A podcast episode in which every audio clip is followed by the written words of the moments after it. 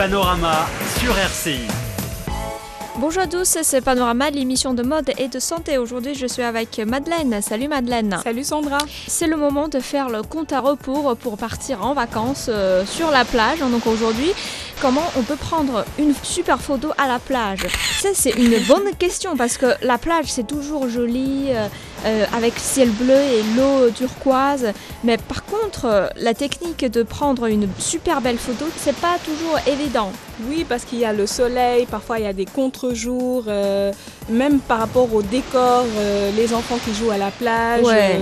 les adultes qui jouent au football un peu partout. Donc c'est un peu difficile de prendre une belle photo pour après vraiment euh, les montrer sur les réseaux sociaux ou bien même en garder des souvenirs. Pourquoi pas En fait, le paysage est toujours formidable, mais Oui. il faut en profiter. Et euh, qu'on a parlé du soleil, du ciel, etc., mais il faut euh, qu'on sache profiter euh, le, contre-jour, le contre-soleil, la lumière, et puis le mouvement Tout des fait. gens sur la plage, tout ça. Donc aujourd'hui, on va vous donner quelques petites techniques.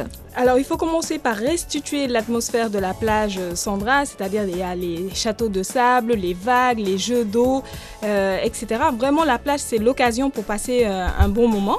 Et donc, si on réussit à figer vraiment le, le moment, le mouvement, on va dire, idéal, euh, Mhm. on obtiendra des images pleines d'action, vraiment qui... euh, il faut en faire centaines pour une- avoir une après, bonne. pour pouvoir collectionner, c'est vrai. Mais bon, on peut rester aussi spectateur, hein, discrètement, donc afin de, de prendre des photos dans l'action. Donc, euh, pas forcément de nous-mêmes, mais on peut s'approcher, euh, genre, euh, près des enfants qui font des châteaux de, sable. Et là, on peut vraiment capter ce genre de moment. Donc, ça nous fera de beaux clichés, je, je pense. Et c'est vrai que c'est pas très facile à capter les mouvements des enfants lors- lorsqu'ils jouent à la folie. Donc comment on peut conserver des images, des mouvements des enfants, euh, euh, enfin dire le plus naturellement possible Donc il faut commencer, Sandra, par placer l'objectif à hauteur de leurs yeux. Parce qu'une photo en plongée, euh, on sait qu'elle a plutôt euh, tendance à écraser le sujet. Et Mhm. comme les, les enfants, ils sont petits de taille, donc il faut placer l'objectif vraiment à hauteur de leurs yeux. Et après, ou bien on peut s'agenouiller aussi. Donc, ou, ou même euh, nous allonger pour mettre vraiment l'enfant en valeur euh, sur la photo. Après les photos des profils des personnes, le paysage, il faut qu'on en profite aussi. Donc euh, avec la ligne d'horizon placée sur la ligne euh, de la plage, de la mer, est-ce qu'on n'a pas une technique à bien cadrer? Bien sûr, bien entendu, surtout euh, sur les plages désertes, on va dire, ou bien au moment du coucher du soleil. Parfois, on a moins de monde sur la plage. Et bien, pour capter cette ligne d'horizon dont tu parles, il faut placer vraiment l'objectif à un tiers supérieur de l'image. Donc, c'est pour, sera pour mettre en valeur le, le sable. Hmm. Euh, dans ces conditions-là, si on veut mettre en valeur le ciel, il faut placer un tiers euh, inférieur par rapport à ça. Donc, euh, enfin, il faut en tout cas s'assurer pour commencer de maintenir l'horizon droit, vraiment droit, Mhm. et après l'image va restituer euh, mieux le ressenti du moment. Et lorsqu'on parle de prendre une photo de ligne d'horizon sur la plage, il ne faut absolument pas oublier de prendre une photo en panorama. Ça existe Ah plein oui, d'applications ouais. sur euh, le portable, que- smartphone. Ça, parce que, enfin, auparavant, on pouvait prendre plusieurs images, donc Mm. pour voir le large, et après on va coller, parce qu'il y a aussi des applications qui permettent de- d'assembler euh, toutes ces photos.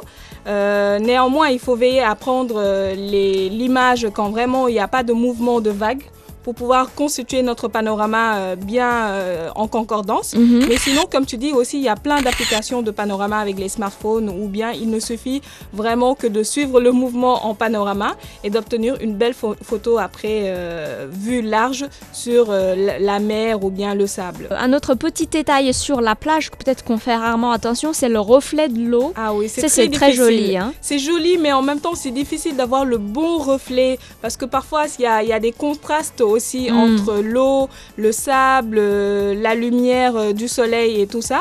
Et donc, euh, parfois, c'est aussi plus judicieux de passer la photo après en noir et blanc parce Mm. qu'on verra plus les reflets euh, se ressortir par rapport à ça. Si aussi euh, la plage, euh, enfin c'est la mer, c'est les vagues, c'est l'écume, les reflets, etc. Il faut aussi penser à inclure euh, des éléments naturels dans les images. Euh, peut-être un beau couple qu'on a, qu'on aura. Ah, on les prenne du- de dos, qu'ils sont en train de marcher en Voilà. amoureux. Ça, Par c'est exemple, très joli. au moins ça nous fera, on, on dira pas qu'on a qu'on a volé la photo sur sur sur internet, sur Google, etc. Et donc vraiment penser à inclure ces, éléments tout à fait naturels euh, dans notre photo. Si aussi on photographie une grande ouverture de diaphragme, donc l'eau sera légèrement floue, Mhm. mais suffisamment présente pour euh, rafraîchir les images et renforcer l'atmosphère de la plage. Moi, je trouve le soleil et la lumière sur la plage est extrêmement jolie aussi. Surtout euh, vers la fin de journée, le début du coucher du soleil. Oui, Là, le contre-soleil, euh, c'est très euh, joli lorsqu'on essaie de prendre du profil euh, des personnes qui sont en train de marcher sur, sur la plage. Tout à fait, même si, bon, parfois, Sandra, c'est très difficile, encore une fois, de gérer les, les contrastes. Mhm. Donc, euh, on pour réduire, en tout cas, ces contrastes sur les visages, parfois, il on peut paramétrer aussi le flash en mode forcé Mhm. de, de notre appareil. Et donc, il suffit d'appuyer sur une touche de, de réglage dont le pictogramme ressemble un peu à un éclair. Et le flash va fonctionner ainsi, euh, même en plein soleil. Donc, et ça, ça, ça va venir contrer les ombres, on va dire, qui sont trop sombres. Bah, dis donc, ça nous donne envie de prendre des photos. Donc là, il faut bien choisir les plages pour avoir des belles photos Et le également. moment aussi. Oui. Il ne faut pas oublier les heures. Là, on a des bons appareils, bonnes techniques. Et puis maintenant, il faut qu'on va voir des, des plages. Donc aujourd'hui, on va lister quelques. Enfin, ce qu'on dit, hein, les plus belles plages dans le monde entier. On commence par euh, une plage au Royaume-Uni. Tout à fait. Donc au Royaume-Uni, il y a les Providentiales. Donc ça se situe sur les îles turques et caïques. Donc euh, ses habitants la surnomment Provo. Donc c'est une île euh, qui a été longtemps euh, restée peu habitée, moins de 500 habitants avant 1960. Et donc il a fallu attendre l'arrivée du Club Med en 84 pour voir arriver hôtels, touristes, euh, etc. Et donc, ce qui peut expliquer son côté encore peu préservé. Donc, on vous recommande, si vous avez l'occasion euh, d'y aller un jour, la plage nommée Providential au Royaume-Uni.